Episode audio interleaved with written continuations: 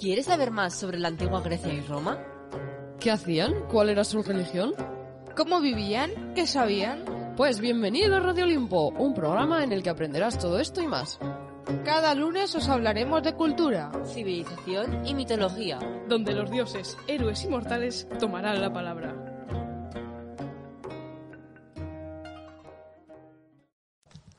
Hola monstruos mortales y criaturas y bienvenidos a un nuevo episodio de Radio Olimpo. Por el 11 de febrero, el Día de la Mujer Científica, vamos a hablaros de una gran mujer grecolatina.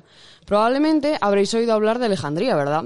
Pues os traemos a María de Alejandría. Os esperabais a otra, ¿verdad? Pues por eso mismo debéis escuchar este podcast, para saber quién es. Para el episodio de hoy nos acompaña una diosa que ya estuvo con nosotros hace un año. Higia, diosa de la curación, la limpieza y la sanidad. Saludos, radiolímpicos.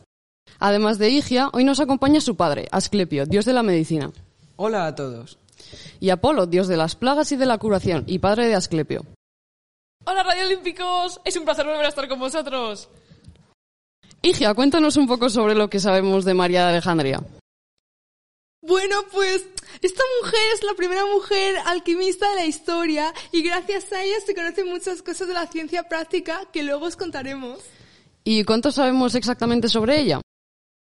Bueno, pues no mucho. Sabemos por distintos escritos que era considerada una de los sabios antiguos, que usaba distintos instrumentos de alquimia y que practicaba experimentos y que practicaba experimentos. Además, fue profesora de Demócrito, considerada una de las 52 al- de los 52 alquimistas más famosos por conocer la preparación del caput mortum, cosas de alquimistas.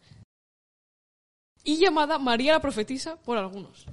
Además, los árabes la conocieron como la hija de Platón, que ese era el nombre que se le daba al azufre blanco, identificándola con los materiales que trabajaba. Y ella misma también escribió libros, aunque por desgracia no se conservan los originales. María de Alejandría, ¿nos puedes explicar un poco? Bueno, mi obra principal es Diálogo de María y Aros, en la que describo distintas operaciones. que llegarán a ser la base de la alquimia.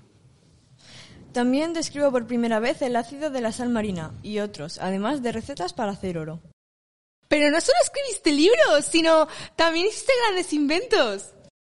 Exacto, vamos a hablar de ellos. Comencemos por el tríbicos. Es un destilador, como un alambique de tres brazos que ayudaba a obtener sustancias purificadas destilándolas. El alambique es un aparato que usaban los alquimistas, que destilaba líquidos. Primero evaporaba el líquido con el calor y luego lo condensaba al enfriarse. Y bueno, que ya existían estos aparatos, María de Alejandría los mejoró con el suyo. Su invento más importante es el... Apolo, por favor, ayúdame. El, el kerotakis. Se trataba de un aparato en el que se calentaban las sustancias que usábamos y luego se recogían sus vapores. Así puedo estudiar los efectos de distintos vapores. Además, con este aparato se hacía un pigmento de color negro para pintar, que por ella se llamó el negro María. Y en el siglo XIX se creó el extractor Soxhlet por Frank von Soxhlet, basado en el kerotakis. Pero sin duda, el más importante para los mortales es una de sus técnicas, el baño María. Descríbenoslo, por favor, María de Alejandría. Bueno, consiste en colocar un recipiente pequeño dentro de uno más grande en el que se está calentando agua. Así se calienta lo que está en el recipiente pequeño de forma indirecta y uniforme. Y ahora se usa tanto para destilar sustancias o evaporar sustancias o para derretir chocolate para tus postres. Em, y bueno, queridos radioolímpicos, con esto terminamos el episodio de hoy. Esperamos que os haya gustado y que ahora sepáis más sobre esta mujer.